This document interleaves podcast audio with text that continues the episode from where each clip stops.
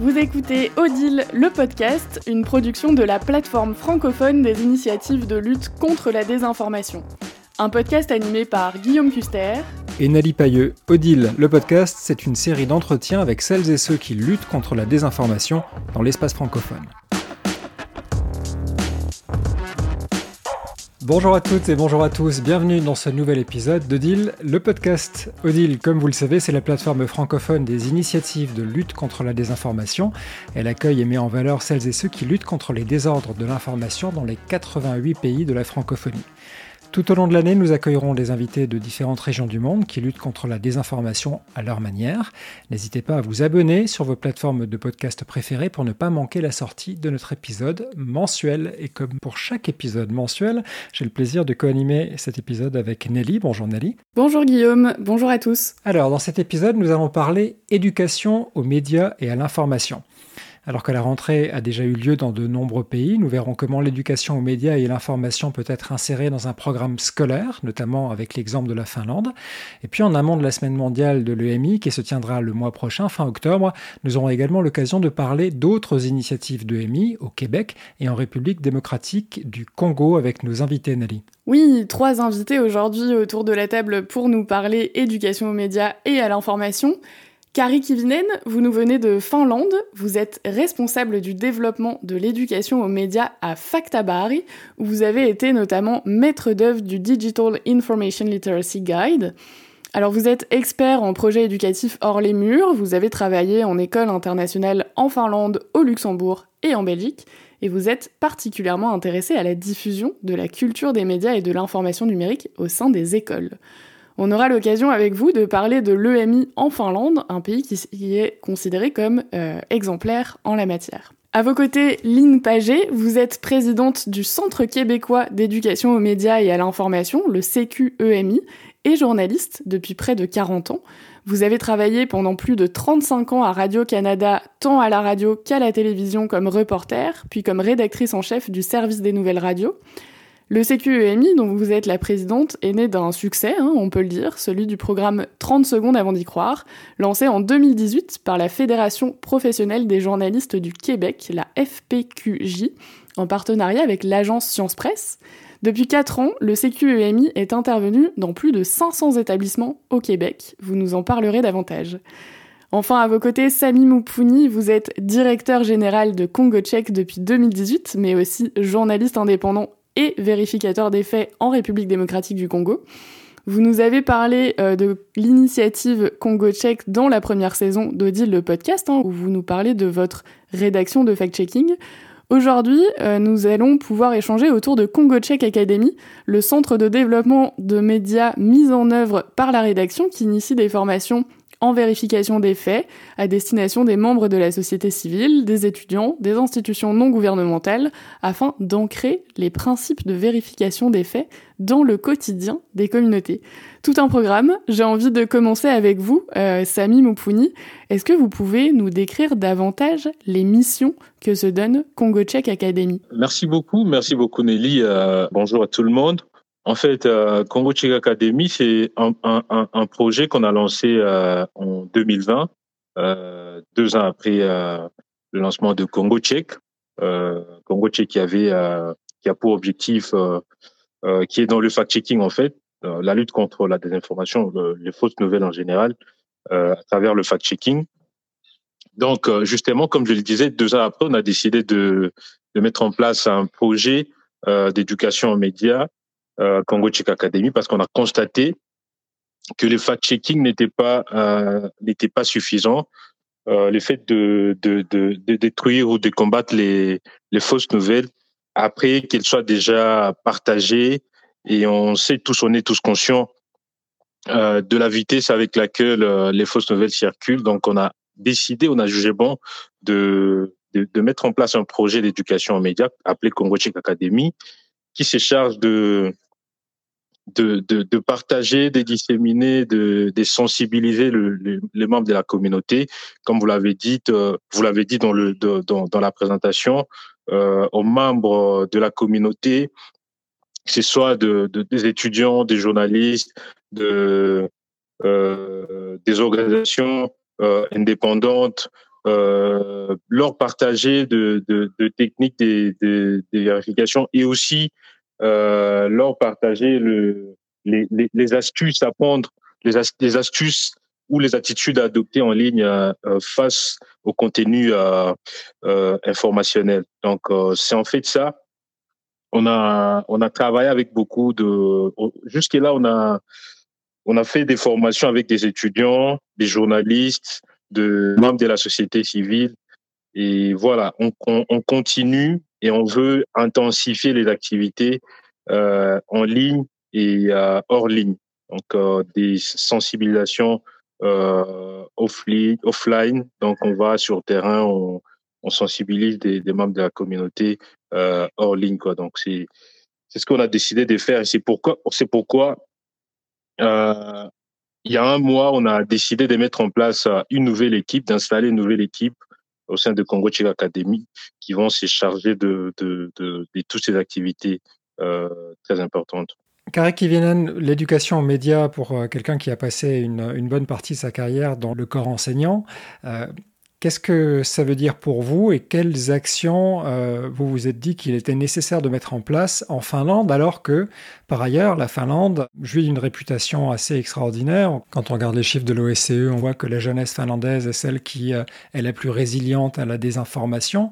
Comment est-ce qu'on se dit il y a un besoin aussi, même dans un pays comme la Finlande? En Finlande, euh, l'éducation aux médias est considérée extrêmement importante Selon nous, les enfants qui entrent dans l'école maternelle, ils ont vu grand nombre de la films, ils ont et les publicités, ils ont regardé la télé, toutes les sortes de jeux avec leurs tablettes ou avec leurs parents. Et c'est à cause de ça qu'on doit travailler avec eux depuis le âge bas pour développer leur sens de consommation sélective et critique et encourager d'utiliser les technologies numériques aussi pour la création. Euh, tout le système scolaire est passé pour ça éducation aux médias est bien intégrée dans la curricula. Euh, toutes les profs sont obligation de travailler avec ça. Et voilà, on est assez résiliente. Lynn, euh, le CQOMI euh, est également une initiative qui est née de la Fédération professionnelle des journalistes du Québec en partenariat avec une rédaction. Est-ce que vous pouvez nous décrire la façon dont les journalistes euh, arrivent à transmettre cette éducation aux médias? Oui, vraiment, le, le CQMI, c'est vraiment une initiative de journalistes. Écoutez, c'est en 2018, vous vous souvenez, on était durant la, présidence euh, du fameux Donald Trump et puis tout le phénomène des fake news euh, vraiment émergeait. On était très inquiets euh, de, cette réalité un peu parallèle qui s'installait. Alors, on s'était dit, un groupe de journalistes, qu'est-ce qu'on pourrait faire? Et on, s'était dit, il faut aller rejoindre les jeunes. Alors, on a mis sur pied, on a créé un atelier, en quelque sorte, un, petit atelier d'autodéfense contre les fausses nouvelles. Et on a offert cet atelier dans, les écoles secondaires du Québec. Les écoles secondaires ici euh, s'adressent aux jeunes qui ont entre 14 et 17 ans. Euh, et on s'est adressé à cette clientèle-là et on a, on a offert aux écoles qu'un journaliste professionnel aille présenter cet atelier qui dure à peu près une heure. Et euh, on a vraiment senti qu'on répondait à un besoin parce que dès le départ, on a été débordé par les demandes des enseignants. Nous avons un, un, fonctionnement assez simple. Nous avons une plateforme web sur laquelle les enseignants s'inscrivent et on fait un maillage avec un journaliste qui est membre de la Fédération professionnelle, et ça dans toutes les régions du Québec. Alors, bon an, mal an, depuis 2018, on offre à peu près 300 formations dans les écoles par année.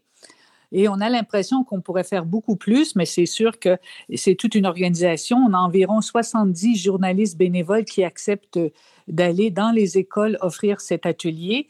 Et euh, un atelier qu'on a nommé 30 secondes avant d'y croire parce qu'on voulait que les jeunes ressortent de l'atelier avec cette idée qu'il ne faut pas partager tout de suite une information, qu'il faut prendre au moins le temps, un temps minimum euh, sinon plus, pour vérifier la source des informations. C'est vraiment le message qu'on veut passer, identifier les sources et la crédibilité des sources de l'information.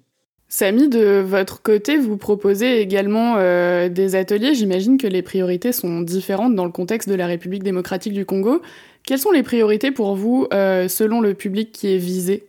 Les contextes sont différents, oui, mais on vise tout le monde C'est pour ça qu'on choisit en fait des gens euh, influents en ligne, par exemple, des influenceurs, euh, des responsables des groupes euh, WhatsApp, parce que c'est aussi un moyen de transmission de l'information très courant ici. Donc, c'est à eux qu'on partage en premier les formations. On est mis en éducation aux médias et à leur tour d'aller partager ces mêmes techniques ces mêmes astuces euh, aux membres de leur communauté. On a décidé aussi de faire passer des émissions d'éducation aux médias à la radio et surtout, très important, on a décidé de, de, de commencer à mettre en place un réseau de journalistes qui euh, nous, nous représenteront au sein de ces médias ou de ces radios-là et qui auront une émission d'éducation aux médias dans, dans, leur programme. On a trouvé ça important parce que la radio reste le média le plus populaire et, c'est très important de passer par là aussi. J'aimerais qu'on passe un peu de temps sur la notion de l'âge à partir duquel il fait sens de commencer à parler aux enfants d'éducation aux médias. Je crois qu'en Finlande, les enfants ont leur premier smartphone à 7 ans, euh, que le premier sujet de conversation entre parents, c'est euh, combien de temps d'écran est-ce que tu donnes à ton enfant? Comment est-ce qu'on résout ce problème dans, un pays où, les enfants ont accès très tôt euh, au contenu euh, qui peut être dommageable pour eux Kari Kivinen? On a publié euh, l'année passée le nouvel plan d'enseignement pour le euh, maternel et il est l'éducation médias euh, est déjà intégré dedans. Que ensemble avec le prof, sur la guidance de la prof, l'enfant apprend à utiliser les différentes utiles digitales dans la façon structurée. Et on continue ça toute la primaire et on continue ça dans la, dans la secondaire et dans la lycée. Et selon nous, euh, si on commence seulement à 7 ans, c'est un peu trop tard. Euh, on doit commencer déjà euh, plus tôt. De votre côté, Lynn, quelles sont les, les, techniques que vous mettez en place au CQEMI pour que les populations soient réceptives à vos interventions euh, d'éducation aux médias et à l'information? Nous, ce que nous avons développé, c'est euh, dans le cadre de notre atelier, Bon, c'est sûr que les journalistes qui vont donner ces, ces, conférences ou ces ateliers dans les écoles sont équipés d'un PowerPoint où on donne des exemples et, on, fait beaucoup sous, forme de quiz. On présente parfois une information euh, qui a l'air totalement farfelue, mais elle est vraie. Et comment on voit qu'elle est vraie? Ben, c'est la source de cette information, c'est le fait que plusieurs médias en ont parlé, euh, qu'elle est datée, etc., etc. Alors, on, euh, on s'aperçoit qu'en présentant des exemples de fausses, de fraises informations, de, de, de, jouer un, un, peu avec le public, c'est très efficace. Et aussi, c'est de laisser du matériel après la visite aux enseignants où ils peuvent revenir sur les contenus avec les jeunes. Euh, ça, c'est assez efficace. Et, euh, euh, ce, qui est, intéressant, c'est que cette même présentation qu'on a offerte aux jeunes, on, a aussi fait des essais dans les bibliothèques publiques envers des publics plus âgés et euh, tout dépendant de la façon dont, le journaliste s'adressait aux gens, et, ça marchait aussi bien. Et beaucoup de personnes disaient Ah, cette fameuse information, moi aussi, je me suis fait prendre, j'y ai cru quand j'avais vu ça, qu'il qu y avait eu. Euh, euh, une telle inondation qui avait, fait des, ravages épouvantables, mais c'était pas vrai. C'était des, images qui étaient prises d'une autre catastrophe. Je me suis laissé prendre parce que, vous savez, il y a déjà eu un sondage qui dit qu'à peu près 9 personnes sur 10 se sont laissées berner par une fausse information. Hein. Il faut, faut pas avoir de. Il faut, faut être très modeste à, ce niveau-là. Tout le monde peut se, se, faire jouer des tours. Alors, je pense que c'est les bons moyens, c'est de présenter des exemples et de donner des trucs, des façons efficaces de vérifier une information, de montrer comment on peut, avec quelques clics, vérifier une image, euh, vérifier si l'image est utilisée dans son bon contexte. Euh, vraiment des, trucs que les journalistes utilisent tous les jours. Hein? Comment on vérifie si, ce qu'on nous dit est vrai. Alors, c'est de cette façon-là qu'on procède. Et euh, moi, je veux revenir sur l'âge. C'est très intéressant ce que nous disait le, l'interlocuteur précédent sur la Finlande, c'est que euh, dans les programmes scolaires, c'est le cas au Québec, je sais que ça existe aussi en France, euh, l'éducation aux médias fait partie des, programmes scolaires, le, euh, le, développement de la pensée critique, mais souvent c'est inscrit dans les programmes scolaires, mais il n'y a pas de... C'est fait de façon très, très irrégulière. Il y a des professeurs qui sont intéressés par la matière, d'autres ne le sont pas. Alors, euh, ce n'est pas structuré, ce n'est pas développé comme ça semble être le cas en Finlande. Et je, crois qu'il faudrait en venir à ce que ce soit une matière à l'école plus développée, parce que ça englobe toutes les autres matières. Hein. Ça touche autant les cours de sciences, de géographie, d'histoire, euh, l'éducation aux médias et à l'information, mais c'est vraiment une matière transversale. Alors on l'entend, il y a des scénarios de diffusion de l'information et donc aussi de la désinformation, des opérations d'influence étrangère, qui est différente selon le contexte. Samy, vous nous parlez de l'importance de la radio en République démocratique du Congo, également euh, de, la messagerie euh, privée comme WhatsApp, et, des utilisateurs de, euh, ces supports-là. On a beaucoup parlé d'enfance. Euh, j'ai l'impression que ça, c'est quelque chose qui est vrai pour l'ensemble des, euh, pays concernés. C'est la question de, entre guillemets, la génération perdue. Est-ce que vous pensez qu'il euh, y a une génération, celle qui avait déjà la quarantaine, la cinquantaine au moment où l'Internet est arrivé et qui euh, s'est réinformé, comme on dit, donc euh, qui s'est fait manipuler par la désinformation et qui est ancré dans ses convictions, que cette génération-là, on peut encore la sensibiliser à, l'éducation aux médias ou est-ce qu'il bah, va falloir attendre que la suivante les remplace? Je crois qu'il y a du chemin qui a été parcouru. Je crois que euh, que les gens que vous décrivez, la génération de, de 50, 60, 70 ans, euh, qui est beaucoup plus proche de la mienne, mais, euh, je crois que, le, que les, en 2016, 2017, 2018, il y a beaucoup de gens qui se faisaient prendre par des fausses informations parce qu'ils sont des gens qui sont habitués au pouvoir de l'écrit. Hein. Vous savez, s'il y a une page web qui est bien, qui est bien formatée, c'est bien écrit, c'est bien organisé, on y accorde une certaine crédibilité. Mais je pense qu'avec tout tout ce qui s'est dit, toute cette lutte aux fake news, les gens sont beaucoup plus méfiants qu'avant. Ils savent qu'il peut y avoir des fraudes. Ils savent. Il y a eu aussi toutes ces histoires d'intervention de puissances étrangères, euh, la, Russie, la Chine dans, les élections américaines et canadiennes. Euh, il, y a, une vigilance qui est plus grande qu'avant. Samy, en ce qui vous concerne, en République démocratique du Congo, est-ce que vous pensez que cette génération plus ancienne est perdue ou qu'il y a de l'espoir encore? Euh, Oui, euh, je crois qu'on a, on a, on a de l'espoir, justement, parce que pour nous, par exemple, ces personnes de, de cette génération-là, elles restent influentes euh, dans, dans, la transmission des, des, informations. Et donc, on ne croit pas que ce soit une, une cible à, à, minimiser. Donc, on, on valorise cette cible aussi des personnes âgées euh, parce qu'ils ont euh, un grand rôle à jouer dans euh, dans la transmission de l'information. Donc, que ce soit dans des, dans des villages, ils sont considérés comme des gens qui ont à dire, qui, qui, ont leur mot à dire, qui dirigent d'autres personnes et sensibiliser ces genres de personnes, c'est, c'est, c'est, on a tout à gagner, quoi. On a tout à gagner parce que ils ont beaucoup de gens derrière eux et donc c'est vraiment une cible à privilégier. Carrie, est-ce que vous partagez également cette, euh, cette opinion, euh, le fait qu'il faut également sensibiliser cette génération de personnes euh, au-delà de 60 ans, ou est-ce que vous estimez que c'est une génération perdue qui est sourde de discours de MI Je pense qu'on est tous perdus. si on commence avec le jeune, il est mute que le, le jeune d'aujourd'hui sont natifs numériques la grande majorité des jeunes savent très bien euh, comment utiliser l'appareil mobile et les applications diverses. Mais lorsqu'on leur demande d'évaluer la fiabilité des informations trouvées en ligne, euh, leurs recherches montrent qu'ils sont euh, assez euh, perdus. Environ 33% de la jeunes sont complètement perdus.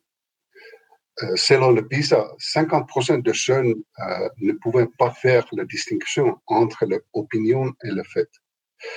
Et quand on parle de la euh, génération un peu plus âgée, on est tous devant une tâche de la apprendre nouvelles choses presque chaque année. Dernièrement, le chat GPT, intelligence artificielle, a, créé de nouvel défi et on est tous devant de nouvelles, nouvelles choses. Euh, comme je disais au début, je pense que le, le, le, le couple peut-être le plus vulnérable, c'est le, le, pensionné, parce qu'ils sont habitués de, de, de lire l'information faite par les journalistes qui suivent l'éthique de la journalisme. Et maintenant, le Internet est plein d'informations qui, qui peut être n'importe quoi.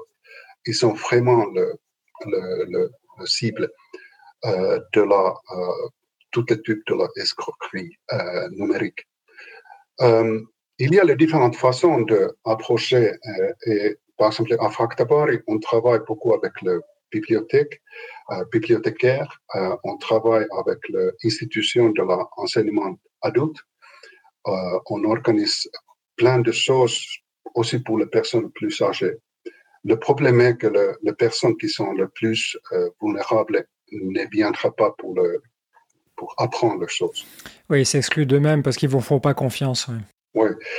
En Europe, nous avons le projet digital pour tous les États membres que 80% de la population a des compétences digitales de base, euh, mais on est encore loin de ça on a beaucoup de travail à faire. Alors, on, entend que vos, arguments euh, se font écho. Hein. Lynn, vous disiez, et, Carrie, vous le dites à l'instant, on a cette génération qui a été habituée à avoir du contenu qui est passé par les filtres et qu'une conclusion logique, c'est de se dire, bah, si c'est écrit quelque part, c'est que c'est vrai. Si c'est dans le journal, c'est que c'est vrai. Ça s'applique aussi à si c'est sur Internet, c'est que c'est vrai, alors que combien on sait que c'est pas forcément euh, le cas. Donc, on fait le même constat quand euh, on commence à parler de solutions, Carrie, vous parliez de, rencontres régulières avec, euh, avec des groupes de personnes. Quelles sont, euh, à, votre avis, les, techniques et, les contenus les plus efficaces pour s'assurer qu'une population soit en, mesure de comprendre une information Quel est le bagage nécessaire pour comprendre l'information et, y faire confiance? La méthode, selon la recherche, la méthode la plus efficace, il s'appelle pre-punking. Je ne sais pas qu'est-ce que c'est en français. La vérification des faits a priori, oui. Euh, on informe le public, par exemple, que dans la prochaine semaine, vous peut-être entendez le nouvelle concernant l'attaque de Russie en certains pays, euh, et soyez vigilants, cette information peut être piégée. Et quand il y a euh, l'information erronée ou la désinformation qui va être publiée, les gens sont déjà prêts à être un peu plus prudents. À Facta Paris, on a développé euh, trois questions clés euh, qui, qui, sont vraiment essentielles. Quand il y a le contenu qu'on ne sait pas, est-ce que c'est le vrai ou pas, on doit poser trois questions. Est-ce qu'on trouve qui est le auteur, qui est la source? Parce que parfois, on ne trouve pas ça et on doit éviter d'aller plus loin. Deuxième question, quel est le type de la preuve qu'il présente? Est-ce qu'il est, euh, euh, opinion, est-ce qu'il y a le fait, est-ce qu'il est une, publication qui a de commentaires de recherche? Et la troisième question, à vérifier dans la autre source, il y a les différents moteurs qu'on peut faire le, le recherche et on ne doit pas cliquer ou liker ou partager ou commenter quelque chose, on n'est pas sûr que c'est vrai. Ces trois questions, on a trouvé que sont les trois essentielles. Et c'est facile à, même se mémoriser. J'ai une question pour euh, vous trois. En réalité, vous allez pouvoir répondre à tour de rôle. Vous êtes tous les trois dans des contextes euh, assez différents, dans des pays différents. Je le rappelle, hein, au Québec, en République démocratique du Congo et en Finlande, ce sont trois pays qui malheureusement n'échappent pas euh, en matière politique aux tentatives d'ingérence étrangère d'autres grandes puissances dans le monde qui voilà, tentent d'avoir une influence sur l'écosystème informationnel dans lequel les habitants évoluent. Est-ce que vous pensez que euh, l'EMI peut immuniser les citoyens d'un pays contre ces tentatives d'ingérence étrangère, en tout cas les aider à les repérer et à s'en prémunir? Oh, Moi, je crois qu'effectivement, que dans des contextes électoraux, lorsqu'il y a des campagnes avant les élections, euh, je, crois qu'il faut faut vraiment faire des campagnes pour dire aux gens soyez vigilants, méfiez-vous. Euh, notre collègue nous donnait certaines questions à se poser, mais méfiez-vous quand, quand il y a des informations qui suscitent chez vous des grandes émotions. Mais souvent, il s'agit de fausses informations parce que les fake news, c'est leur but. Hein?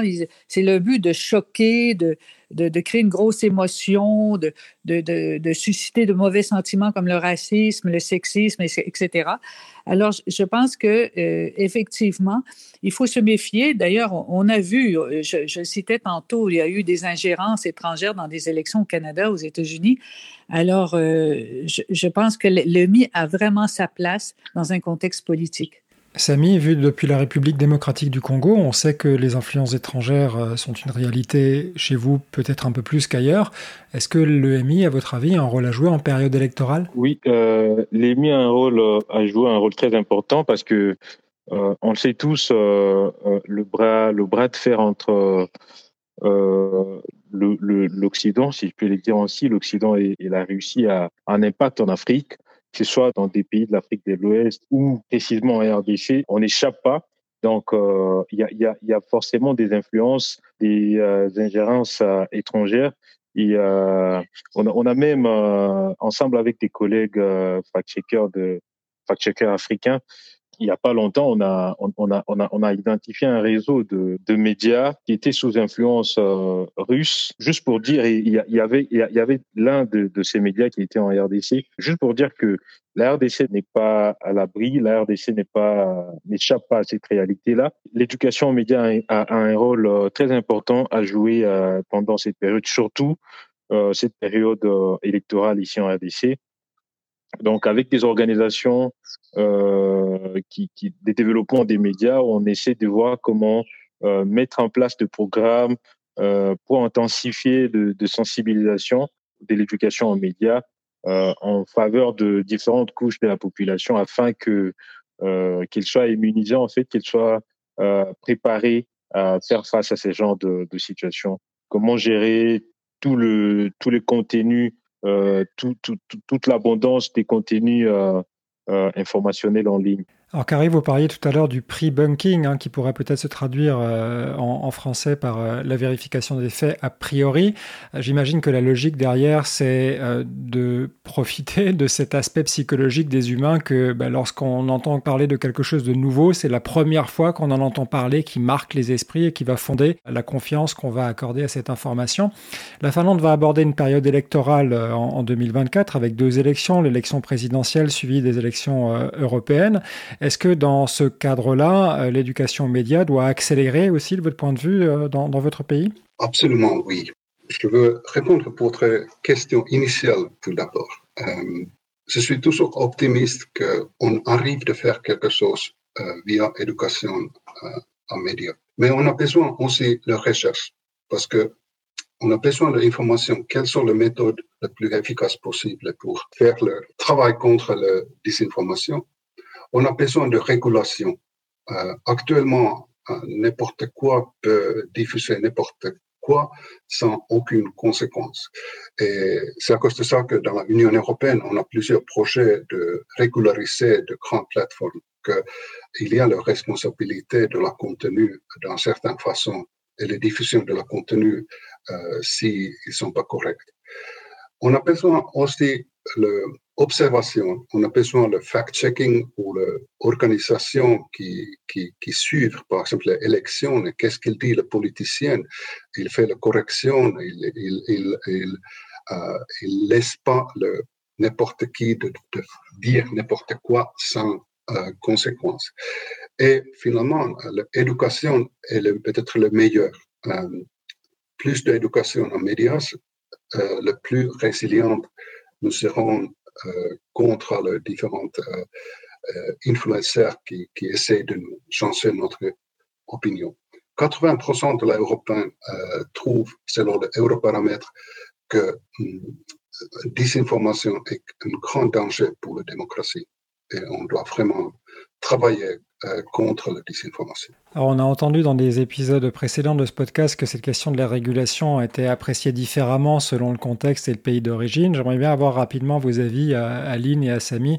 Euh, Est-ce que c'est réaliste de vouloir réguler? On sait simplement pour rappeler le contexte qu'en Europe on est à la veille euh, de l'application complète du règlement sur les services numériques, hein, le DSA, Digital Services Act, qui demande des comptes de manière très sérieuse. C'est le premier effort réglementaire mondial qui est fait de manière aussi euh, stricte vis-à-vis -vis des plateformes et, des contenus qui sont partagés en ligne.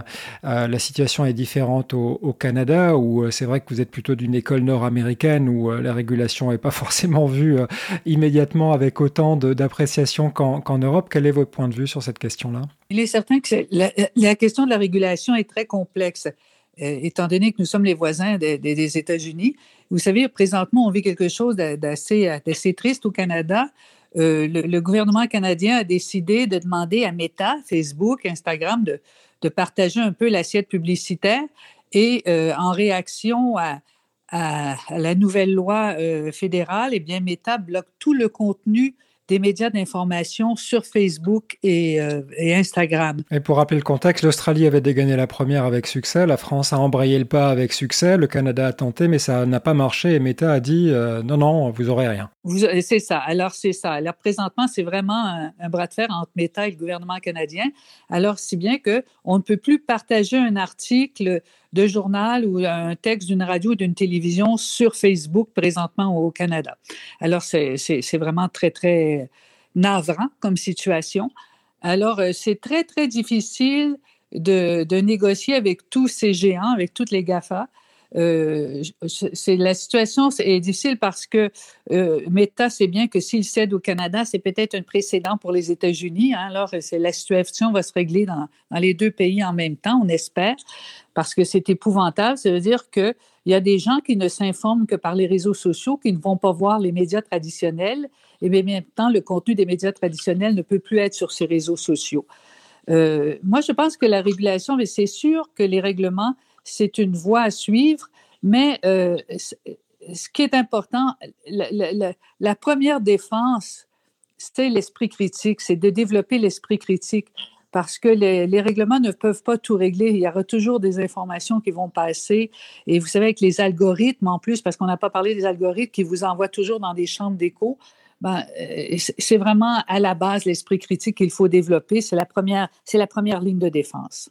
Samy, quel est votre point de vue sur la régulation des plateformes? On sait que bah, dans, des pays ou euh, dans l'Union européenne, par exemple, où euh, bah, la gouvernance est, stable et est, issue d'un consensus, euh, ça peut être accepté plus facilement que au niveau d'un seul pays où le gouvernement n'est pas forcément toujours aussi stable ou, qui peut-être a des intérêts aussi à ce que la population entende une seule partie des faits? En RDC, ça pourrait être un peu compliqué, mais jusqu'à là, en fait, la loi la loi a été euh, une loi ancienne qui tenait pas compte euh, de, toutes ces évolutions du point de vue euh, euh des nouvelles technologies de l'information. Donc, la seule régulation qu'on a ici, c'est en, fait la politique de Facebook, des régulations des contenus de Facebook, des luttes contre les fausses nouvelles. Si je peux donner mon avis, en, gros, la régulation est très importante mais euh, il, faut il faut il faut qu'il soit fixé euh, une limite entre cette régulation et, la liberté d'expression n'est pas violée, la,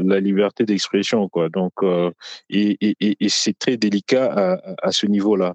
Oui, effectivement, c'est toujours euh, cette balance pour arriver à trouver une limite entre favoriser les politiques publiques en faveur effectivement de la liberté d'expression, mais aussi de l'EMI, tout en essayant de réguler un peu les discours qui sont présents sur Internet. Ce sera le mot de la fin. Merci beaucoup. Merci à tous les trois. Carrie Kivinen, responsable du développement de l'EMI à Factabari, Lynn Paget, présidente du Centre québécois pour l'éducation aux médias et à l'information, et Sami Moupouni, directeur général de Congo Tchèque.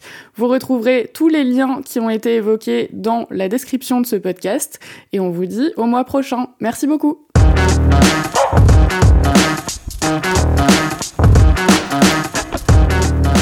Merci de nous avoir suivis. Tous les épisodes sont disponibles dans votre lecteur de podcast favori.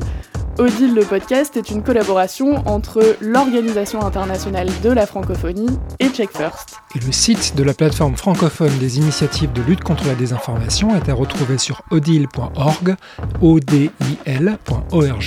et sur Twitter, odile plateforme.